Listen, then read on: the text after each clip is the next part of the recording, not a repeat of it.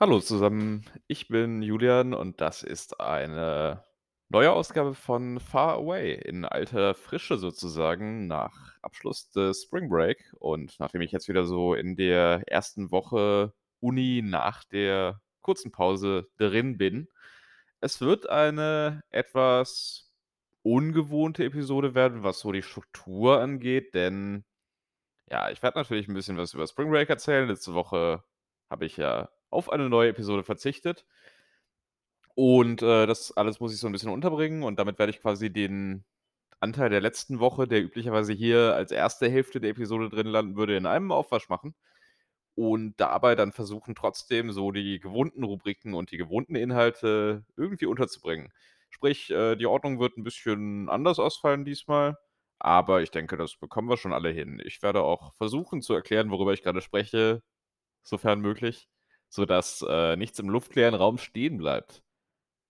Mit diesem Vorsatz würde ich sagen, haben wir 'ne gute Grundlage gelegt, um mal zu schauen, was denn so geschehen ist während der letzten 2 Wochen. Um aber hier nicht zu revolutionär zu werden, beginnen wir wie gewohnt mit der Schlagzeile der Woche. Schlagzeile der Woche, die stammt ja traditionell allermeistens von sfgate.com, einem Angebot des Chronicle und in diesem Fall vom gestrigen Tag, vom 15. März 2022. Sie lautet: „San Francisco Venture Capital Firm require job applicants to take online IQ test.“ Also, eine Venture Capital Firma, das sind so Investorenfirmen, insbesondere im Start-up-Bereich. Ähm, genauer kann ich's nicht erklären, dafür habe ich das Falsche studiert. Die haben halt verlangt von BewerberInnen, dass ein IQ-Test online absolviert wird im Zuge der Bewerbung. Das, äh, kam nicht so gut an, insbesondere in Social Media und insgesamt, ja, ist es wahrscheinlich jetzt auch kein Weg für die Zukunft, könnte man könnte man sagen. Äh, insbesondere aber auch deswegen, weil das tatsächlich ein Thema ist, mit dem sich der Supreme Court in der Vergangenheit schon auseinandergesetzt hat, wie der Artikel auch erwähnt. Und zwar gab es, äh, vor 50 Jahren schon eine Leitentscheidung zum Thema, äh, IQ-Tests und damals hat der Supreme Court festgestellt, dass sie den Civil Rights Act, äh, verletzen, und zwar den von 1964. Da wir das ja schon in aller Ausführlichkeit hatten, dieses Thema, wisst ihr, dass damit ja der der große das große Gleichstellungsgesetz gemeint ist. Also, nicht der Fair Housing Act, sondern der große, äh, Civil Rights Act, der quasi dafür gesorgt hat, dass eine Gleichbehandlung bestehen muss, ähm, in sämtlichen Bereichen der Versorgung eigentlich. Also, in allen öffentlich zugänglichen Bereichen muss 'ne Gleichbehandlung bestehen. Das heißt, IQ-Test äh, IQ-Tests sind, ähm, nicht erlaubt in Anzeigen und sind daneben auch nicht sonderlich beliebt. Was, äh, diese Firma daneben noch angeboten hat, ist der Myers-Briggs Persönlichkeitstest. Den findet man, äh, insbesondere auf Dating-Plattformen sehr häufig, auch in Deutschland, würde ich behaupten, als, äh, Feature. Ist aber grade in den USA viel verbreiteter. Also, hier hat irgendwie jeder und jede gefühlt den schon mal gemacht. Ähm, das sind diese Tests, wo man als Ergebnis dann so 'ne komische Buchstabenkombination bekommt, also Int J oder so was. Ähm, und das sagt quasi, ja, wie man an Dinge herangeht, soll dieser Test verraten. Also, introvertiert, extrovertiert, keine Ahnung, rational, strukturiert, irgendwie so was. Ganz genau weiß ich's nicht. Ich habe bisher mir die 50 $ gespart für diesen Test und werde sie mir wahrscheinlich auch weiterhin sparen. Er hat 'n gewissen Ruf hier aus irgendeinem Grund, wahrscheinlich, weil es 'ne sehr starke Simplifizierung von sehr komplexen Sachverhalten ist und das kommt ja leider oft gut an. Ähm, jedenfalls, da sagt da sagen Gerichtsentscheidungen immer wieder mal, dass diese Tests eigentlich eh keine Bedeutung haben und deswegen sind die tatsächlich auch erlaubt im Bewerbungskontext. Ob sie sinnvoll sind, das steht auf'm ganz anderen Blatt, aber grundsätzlich erlaubt sind sie. Was, äh, zu diesem Supreme Court Court-Urteil noch zu sagen wäre, ist, ähm, dass was Ähnliches gab es auch im Bereich des Wahlrechts. Und zwar hatte ich glaube, es war New York vor langer, langer Zeit mal, ähm, tatsächlich IQ-Tests zur Voraussetzung fürs Wählen gemacht, beziehungsweise nicht IQ-Tests, sondern tatsächlich Tests der Lesefähigkeit insbesondere. Und das hatte der Supreme Court damals auch untersagt. Also, man muss nicht lesen können und es insbesondere nicht nachweisen, um wählen zu dürfen. Das hat, äh, recht offensichtliche soziale Gründe natürlich, hat auch 'ne rassistische Implikation gehabt damals, diese Entscheidung, gar keine Frage. Aber das ist jetzt schon relativ lange geklärt, dass das eben nicht geht. Also, die Schlagzeile der Woche lautet, dass, äh, ein Venture Capital Unternehmen IQ-Tests als Bewerbungsvoraussetzung hatte und jetzt aber aus gutem Grunde nicht mehr hat. So, dann mal als kleine Zusammenfassung quasi mein Spring Break. Das ist jetzt quasi so 'ne Art Folge in der Folge, würde ich sagen, denn im Prinzip werde ich im Schnelldurchlauf erzählen, was genau mir so zugestoßen ist während dieser einen Woche. Ich kann als Spoiler schon mal angeben, dass es nicht ganz so umfangreich wird wie geplant aus Gründen, die ich dann auch gleich erwähnen werde. Angefangen hat die ganze Angelegenheit eigentlich recht positiv, nämlich habe ich mir am Montag, ähm, in Begleitung „The Batman“ angeschaut, also den neuen Film mit Robert Pattinson in der Hauptrolle. Das war ein, ja, gutes gutes Erlebnis, also auch ein relativ schönes Kino. Die Kinopreise hier sind übrigens, würde ich sagen ja, sie sind sie sind etwas intensiver als in Deutschland. Also, wir haben jetzt irgendwas um die um die knapp 50 gezahlt für die beiden Karten. Aber gut, da ich auch äh, da es auch 'n Sonntagabend war und nicht der Montagabend es sollte ursprünglich der Montagabend sein, aber wir haben uns dann doch auf den Sonntag geeinigt, ähm, war das wahrscheinlich letztlich auch irgendwie ja, es war okay. Der Film war gut und, äh, dabei wollen wir es auch belassen.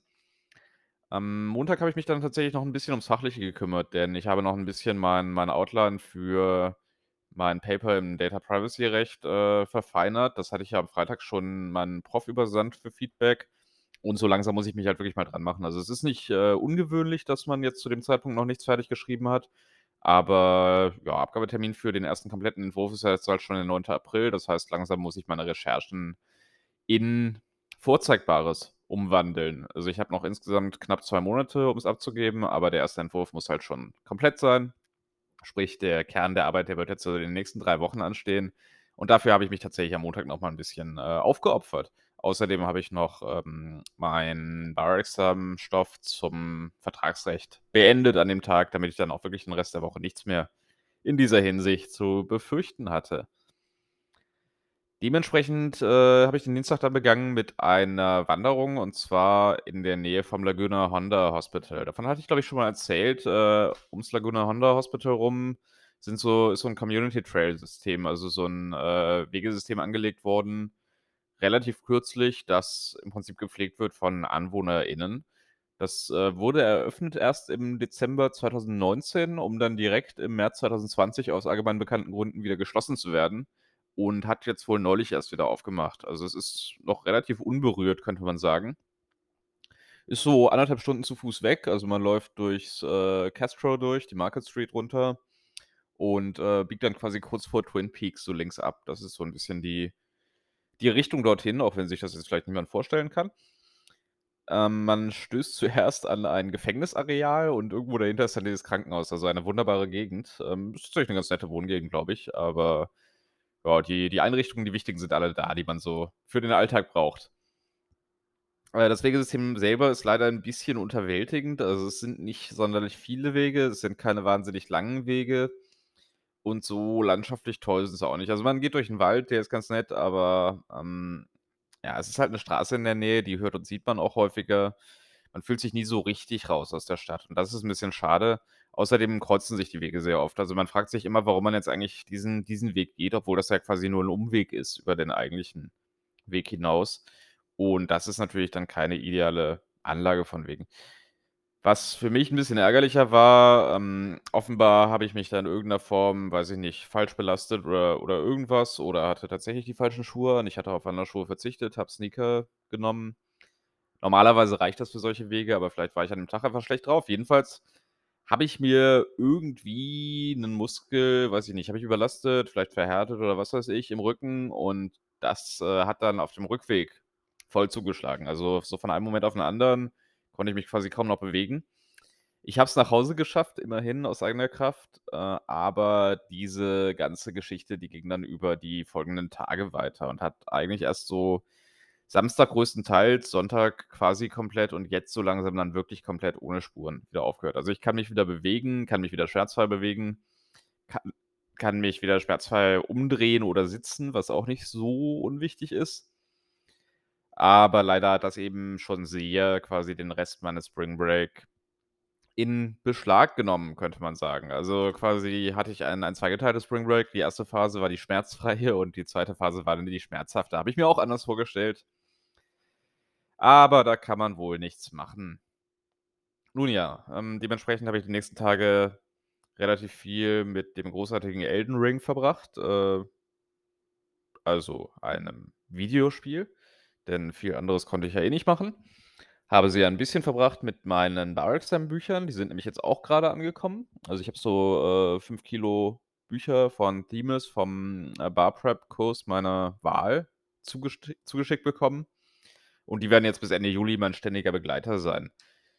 Äh, das waren also dann quasi die ich hatte eigentlich vorgehabt, mich nicht fachlich irgendwie mit groß mit Sachen zu beschäftigen, aber das da ist dann eben das Leben dazwischen gekommen. Äh, fürs Bar Exam angemeldet habe ich mich dann auch endgültig jetzt wiederum. Das heißt, das steht dann wirklich an. Da hat sich hat mich der Rücken auch nicht von abgehalten. Wie gesagt, so Samstag, Sonntag war's dann 'n bisschen besser zumindest. Das heißt, ich konnte Sonntag zumindest, ähm, meinem Plan entsprechend ins Bottom of the Hill gehen, also diesen Konzertladen, wo ich im November schon mal war. Die älteren ZuhörerInnen werden sich erinnern. Und da gab es eben so 'n Konzert von 3 Bands mit gratis Barbecue und ja, allem. Das war nachmittags tatsächlich, relativ ungewöhnliche Uhrzeit für 'n Konzert, aber dazu dadurch passte das auch relativ gut in den Tagesplan für meinen Begleiter und mich. Und ja, wir sind dann dahin. 1. Band hatte ich vorher schon als 'n bisschen langweilig eingestuft, muss ich sagen. Die Bad Lemons, meine ich, aus San Francisco. Und ja, waren sie auch. Also, war okay technisch, äh, war jetzt nicht schlecht, aber halt kennst du ein Lied, kennst du alle. Wir haben relativ viel draußen beim Barbecue gestanden, das relativ beeindruckend war. Also, Eintritt waren irgendwie 15 $ und dafür gab's dann aber Pulled Pork, äh, gratis, äh, Hotdogs gab es natürlich und Burger, ähm, und alles war ganz hervorragend. Barbecue ist ja meistens hervorragend hier. Ich glaube, das habe ich schon mehrfach erwähnt. Ja, die Bad Lemons 'n bisschen langweilig. 2. Band waren die Birth Defects. Äh, das ist 'ne, ähm, Hardcore-Band. Ich meine aus Los Angeles, da bin ich mir aber nicht ganz sicher. Die haben wir uns ehrlich gesagt komplett von draußen angehört. Da war ich mir nämlich vorher schon sicher, dass die sehr, sehr, sehr anstrengend zum Zuhören sind und, äh, da hatte ich irgendwie nicht noch nicht den den Nerv für an diesem Tage. Jedenfalls, äh, ja, das waren so war auch so 'n Halbstunden-Set nur. Ähm, und dadurch war's dann dort auch relativ erträglich von draußen. Insofern auch keine keine Beschwerden meinerseits. Ähm es gab dann noch eine 3. Band und das waren, äh, Very Pa Very Paranoia hießen sie, genau. Das musste ich grade nachschauen, weil ich mir den Namen nicht merken konnte. Ähm, und das war so 'n bisschen das Highlight. Also, die, ja, klangen 'n bisschen nach Oldschool Punkrock, also wie die Dead Kennedys vielleicht, 'n bisschen melodischer. Hm, auch 'n bisschen monoton, würde ich sagen, aber insgesamt musi musikalisch dann eben doch ganz gut. Also, das hat so 'n bisschen den Tag musikalisch gerettet. Äh, Bad Lemon im Singular hieß die 1. Band. Bad Lemons findet man nämlich nicht oder beziehungsweise findet man ganz andere Bands. Äh, falls jemand wirklich auf Spotify nachschauen möchte, wie die denn so klingen. Jedenfalls, äh, Very Paranoia, ähm, war 'ne ganz gute Erfahrung und insgesamt war das natürlich auch 'n netter Nachmittag, weil, na ja, wir hatten 2 Bier, wir hatten Barbecue, wir hatten gute Gespräche, gute Musik, hat Spaß gemacht. Insofern dann doch noch die Rettung meines Spring Break, könnte man sagen. Ja, also, wie gesagt, alles, äh, nicht ganz gelaufen wie geplant, aber auch das gehört wohl manchmal dazu. Wir machen weiter mit dem Ort der Woche, denn irgendwo muss ich den ja unterbringen. Der Ort der Woche, wenn ich das in Erinnerung rufen darf, den habe ich ja in den letzten Wochen so 'n bisschen behandelt als 'ne Vorstellung von Bezirken in San Francisco. Ich hatte angefangen mit dem Tenderloin aus naheliegenden Gründen, habe dann mit dem Mission District weitergemacht und in der Tat, folgerichtig, ist heute The Castro an der Reihe. The Castro ist, ähm, heute heutzutage ganz klar der LGBTQ Sternchen, ähm, Bezirk von San Francisco und ist das auch schon 'ne ganze Weile. Also, ähm, in den 70ern, 80ern hätte man ihn wahrscheinlich eher noch als, äh, schwules Viertel bezeichnet, aber das ist natürlich inzwischen noch 'n bisschen diverser. Bekannt geworden insbesondere durch Harvey Milk, aber der Reihe nach. Also, äh, The Castro ist wie die meisten Nachbarschaften in San Francisco entstanden Ende des 19. Jahrhunderts. Damals noch unter dem Namen Eureka Valley und, äh, das ist der Name des, äh des des Tals tatsächlich, in dem das Viertel liegt, glaube ich, soweit ich weiß. wenn man ins Castro will, dann geht man einfach nur die Market Street runter und biegt nicht an der Mission Street ab, was man machen würde, wenn man in den Mission District will. Dementsprechend sind eben die Grenzen auch zum Mission District, sind äh, zu Twin Peaks und sind zu Haight-Ashbury. Das ist das alte Hippie-Viertel, um das es sicherlich bei Gelegenheit auch noch gehen wird. Vielleicht nächste Woche oder so. Das kann ich mir durchaus vorstellen. Genau, benannt ist das Castro inzwischen aber nach dem äh, Castro Kino. Also äh, dieses äh, Castro Theater, das ist eines der interessanteren Gebäude der Gegend und quasi bildet auch so ein bisschen den, den, den Mittelpunkt des Viertels, könnte man sagen, den historischen Mittelpunkt. Die Geschichte des Viertels ist tatsächlich äh, zu Beginn, wie, äh, wie, die, wie viele der Viertel hier, ein eher ethnisch geprägt ist. Also es ist äh, Little Scandinavia gewesen quasi für norwegische, finnische, schwedische EinwanderInnen, die es damals in größerer Zahl gab als heute. Also heute gibt es keinen äh, Little Scandinavia mehr in San Francisco, bedauerlicherweise. Ähm, ist dann später zum klassischen Arbeiterviertel, ArbeiterInnenviertel geworden mit äh, katholisch-irischer Bevölkerung. Das äh, gilt ja auch für relativ viele Wohnviertel in San Francisco und auch allgemein in den USA natürlich. Und so ab dem Summer of Love, also ab 1967, äh, hat sich das entwickelt quasi, dass äh, viele Menschen nach San Francisco gekommen sind, eben wegen dieses Summer of Love ähm, und dieses Viertel bevölkert haben. Und dadurch ist eben immer mehr auch äh, zum schwulen Szeneviertel wurde. Harvey Milk hat hier eben eine wirklich wichtige Rolle gespielt. Der hatte einen Fotoladen im Castro. Und wenn man diesen Teil der Geschichte des Castro irgendwie sehen möchte, dann kann ich einfach nur empfehlen, sich mal Milk mit äh, Sean Penn anzuschauen. Ist ein großartiger Film und der zeigt das eigentlich sehr intensiv. Auch, also nicht nur die Geschichte, die Lebensgeschichte von Harvey Milk, sondern eben auch die Geschichte des Castro selbst. Dann gab es natürlich in den 80ern ja diesen Impact durch äh, HIV und AIDS, ähm, der gerade im Castro wie auch in anderen äh, schwul-lesbischen Nachbarschaften in den USA insbesondere eben sehr, sehr, sehr heftig war. Aber inzwischen sind die Zeiten glücklicherweise andere. Heute ist es ein, ja, angenehm, ein angenehm sonniger Teil von San Francisco, muss man sagen. Also es ist ähnlich wie der Mission District, immer so ein bisschen wärmer da äh, als in anderen Vierteln der Stadt. Es gibt eine wahnsinnig große Zahl an Bars, an Cafés, an kleinen Buchläden und eben, ja, alles eigentlich. Also es ist ein Viertel, das zum Flanieren geradezu einlädt und ja, ich komme da im Prinzip auch mehrmals die Woche schon allein durch und halte mich dann immer gerne da auf. Einfach weil immer auf der Straße was los ist. Man trifft eine relativ große Anzahl von äh, nackten Menschen. Also mehr als anderswo in der Stadt. In San Francisco ist öffentliche Nacktheit ja nicht illegal. Und das ist offenbar ja so eine Art Statement im Sinne des Summer of Love, gehe ich mal von aus. Also quasi politische Nacktheit, nicht einfach nur Nacktheit aus Opportunität. Ähm, das ist so ein bisschen, da, da muss man sich drauf einstellen, sage ich mal. Aber ansonsten echt, ja, eine schöne Gegend, um da irgendwie unterwegs zu sein, eine schöne Gegend, um einen Kaffee zu haben, nette Gegend, um Leute zu treffen.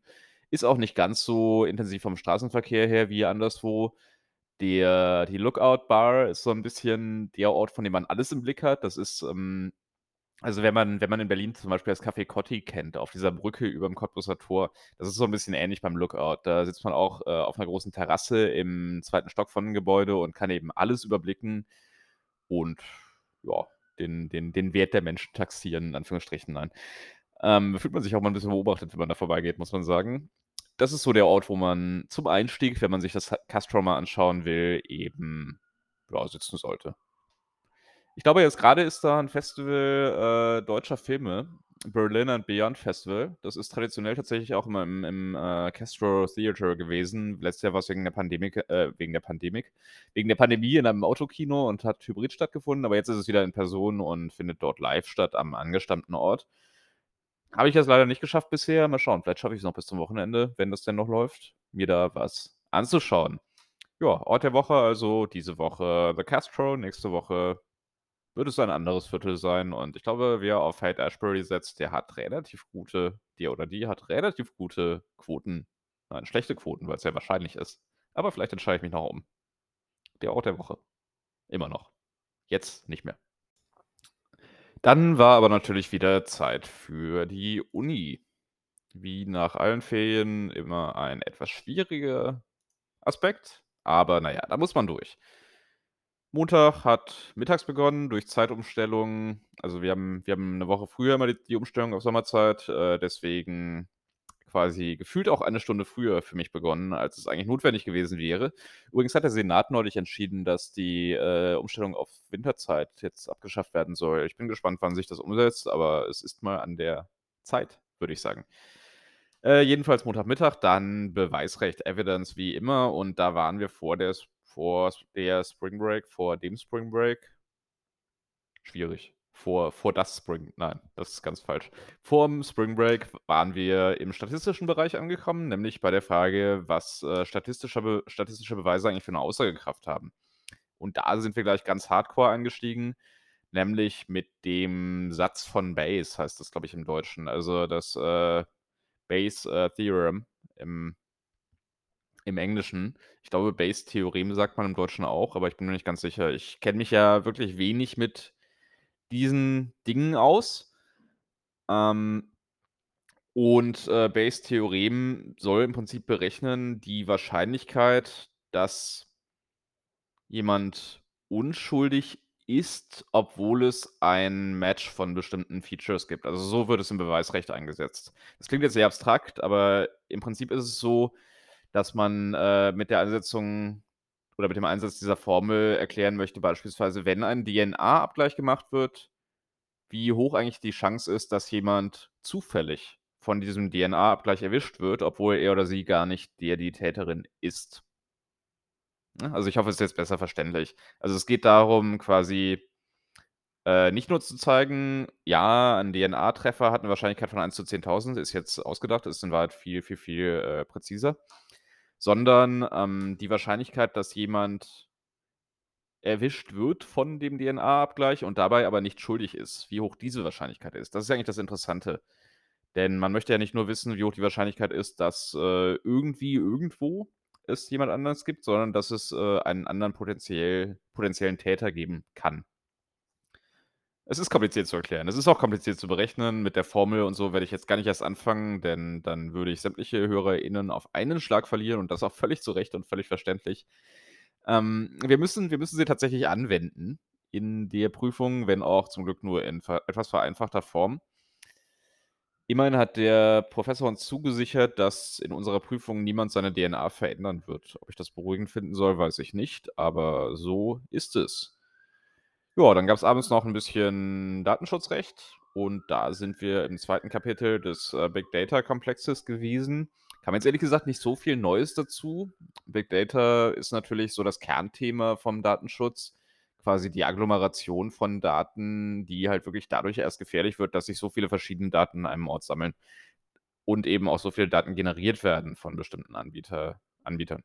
Ja, das, äh, ist natürlich interessant, aber es ist eben auch relativ schwierig, jetzt runterzubrechen in diesem Format.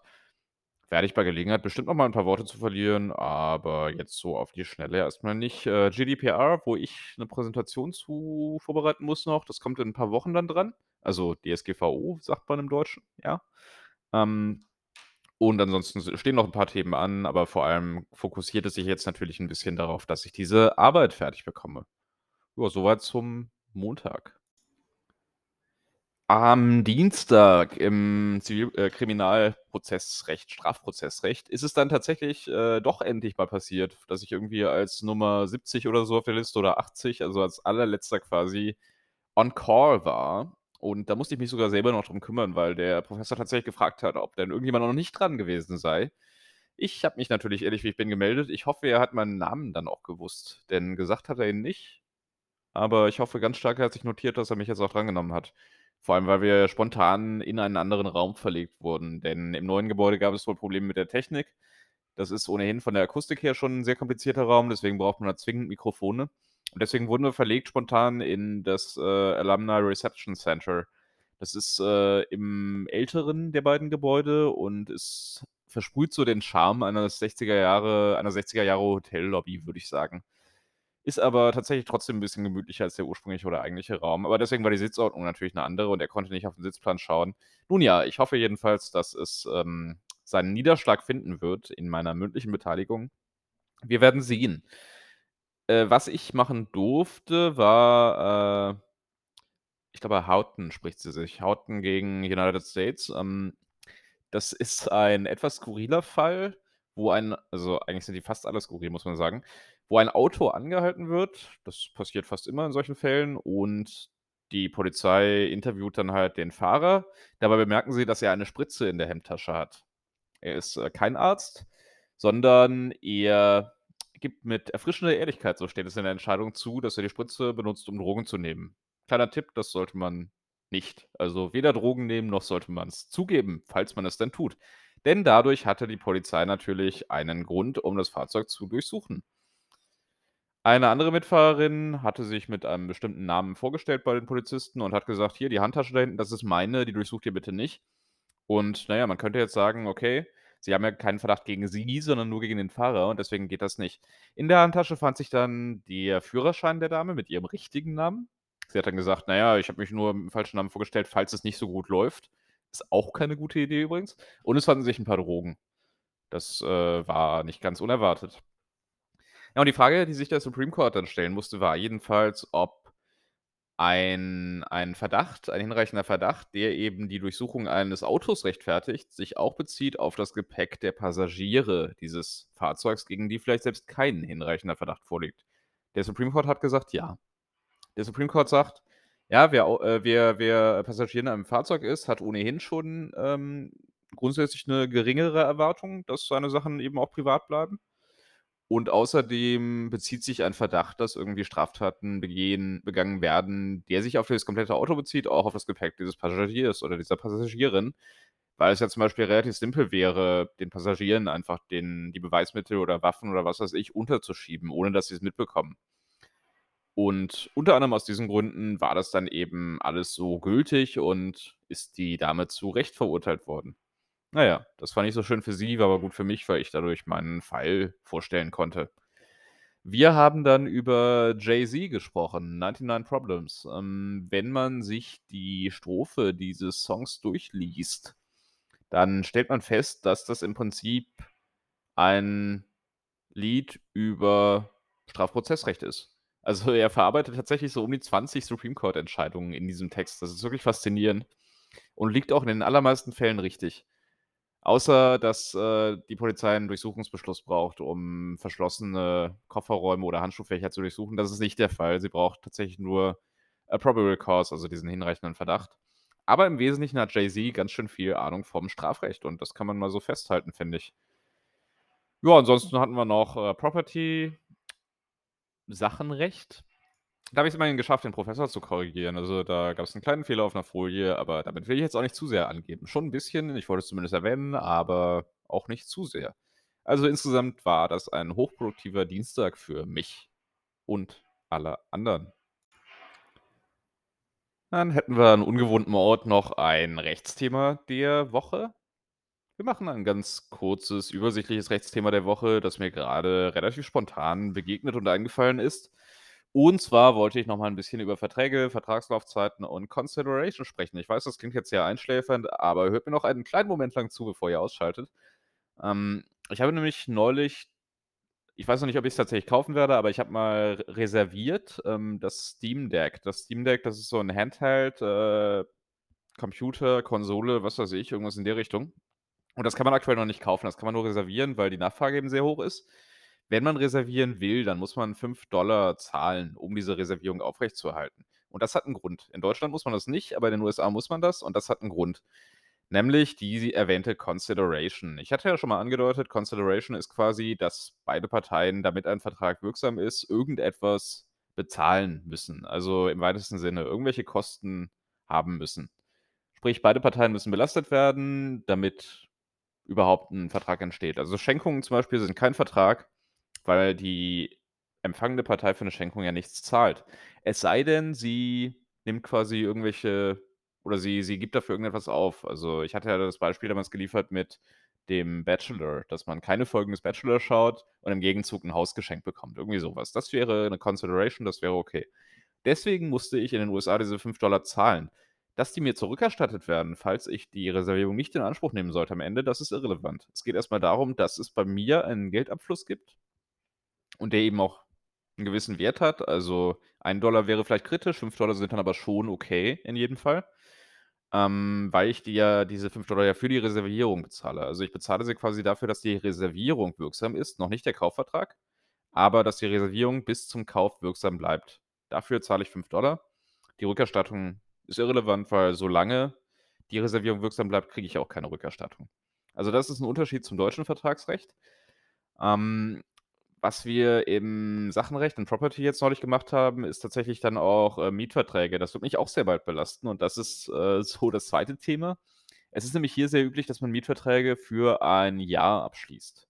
Also, die befristeten Verträge sind eigentlich üblich. Das liegt 'n bisschen daran, dass im Common Law es quasi nur bestimmte Vertragstypen gab und der Term of Years, also die ja, zeitliche der zeitliche Abschluss von Verträgen der Normaltyp war. Also, anders als in Deutschland, wo Mietverträge eigentlich immer, ja, oder zumindest schon sehr lange so 'ne unbegrenzte Laufzeit hatten typischerweise und dann eben mit Kündigungsfrist, ist das hier eben so, dass man eine zeitlich begrenzte Laufzeit hat, weil das System der Kündigungsfristen erst später sich entwickelt hat. Also, die gibt's auch, aber die gibt's eben noch nicht ganz so lange. Das heißt, es sind dann ganz oft entweder periodische Verträge oder tatsächlich zeitlich begrenzte Verträge. Das sind so 2 interessante Unterschiede also, für mich interessante Unterschiede zum deutschen Vertragsrecht, bei denen ich dachte, dass man sie mal kurz ansprechen kann, ohne jetzt so 'n Riesenrechtsthema daraus zu machen, denn es ist ja eine etwas weniger umfangreiche Folge heute. Und ja, das soll's an an juristischem Gehalt dann im Prinzip auch gewesen sein. Das Rechtsthema der Woche, Vertragszeugs. Und damit sind wir schon beim Mittwoch angelangt. Der Mittwoch ist heute und es ist grade mal 11:10 nach lokaler Zeit. Das heißt, ich werde in etwa 40 Minuten mich aufmachen zur Uni, um dann dort in Evidence meine Zeit abzusitzen. Und heute um 18:30 glaube ich, steht dann ein Abendessen an bei einer Professorin, äh, Professor Webnak aus dem LLM-Programm und da sehen wir uns dann alle wieder. Das wird eine sehr erfreuliche Angelegenheit werden, denke ich und gratis Essen ist auch immer 'ne gute Sache. Dementsprechend freue ich mich da schon sehr drauf. Ich hoffe, zwischendurch die Zeit zu haben, noch irgendwo 'n Haarschnitt zu bekommen. Wenn nicht, dann werde ich das am Freitag in Angriff nehmen. Das, äh, begleitet mich jetzt schon 'n bisschen länger. Also, ich war im Januar das letzte Mal Anfang Januar in Berlin das letzte Mal beim Friseur und so ab und zu muss das dann ja doch sein. Aber solange das meine größten Probleme sind, ist wahrscheinlich alles gut. Ja, dementsprechend über 'n Mittwoch gibt's eigentlich noch gar nix zu erzählen, denn der liegt aller, aller, allergrößtenteils noch vor mir. Ich bin mir dennoch sicher, das wird ein ganz großartiger Tag. Den wünsche ich euch, soweit er euch noch verbleibt. In Deutschland ist es jetzt so 19 na, bald 19:30, 19:11 ist es jetzt. Ähm, insofern verbleibt euch ja vielleicht sogar noch 'n bisschen was vom Tag. Macht das Beste daraus und wenn ihr irgendwas wissen wollt oder irgendwas auf keinen Fall mehr hören wollt oder mich unabhängig davon, äh, komplimentieren oder beleidigen oder sonst was wollt, dann wisst ihr ja, wie ihr mich erreichen könnt. Ansonsten würde ich sagen, soll's das für diese Woche mal gewesen sein, für diese etwas verkürzte Woche mit den leider inhaltlich auch etwas kürzer als geplant ausgefallenen Spring Break Ferien. Spring Break Ferien, furchtbar. Ja, aber darüber werde ich jetzt nicht mehr nachdenken. Ja, ähm, ich freue mich drauf, wie die Woche wird. Ich freue mich drauf, nächste Woche wieder davon davon zu erzählen, wie die Woche geworden sein wird. Und bis dahin denke ich mal, wir hören voneinander.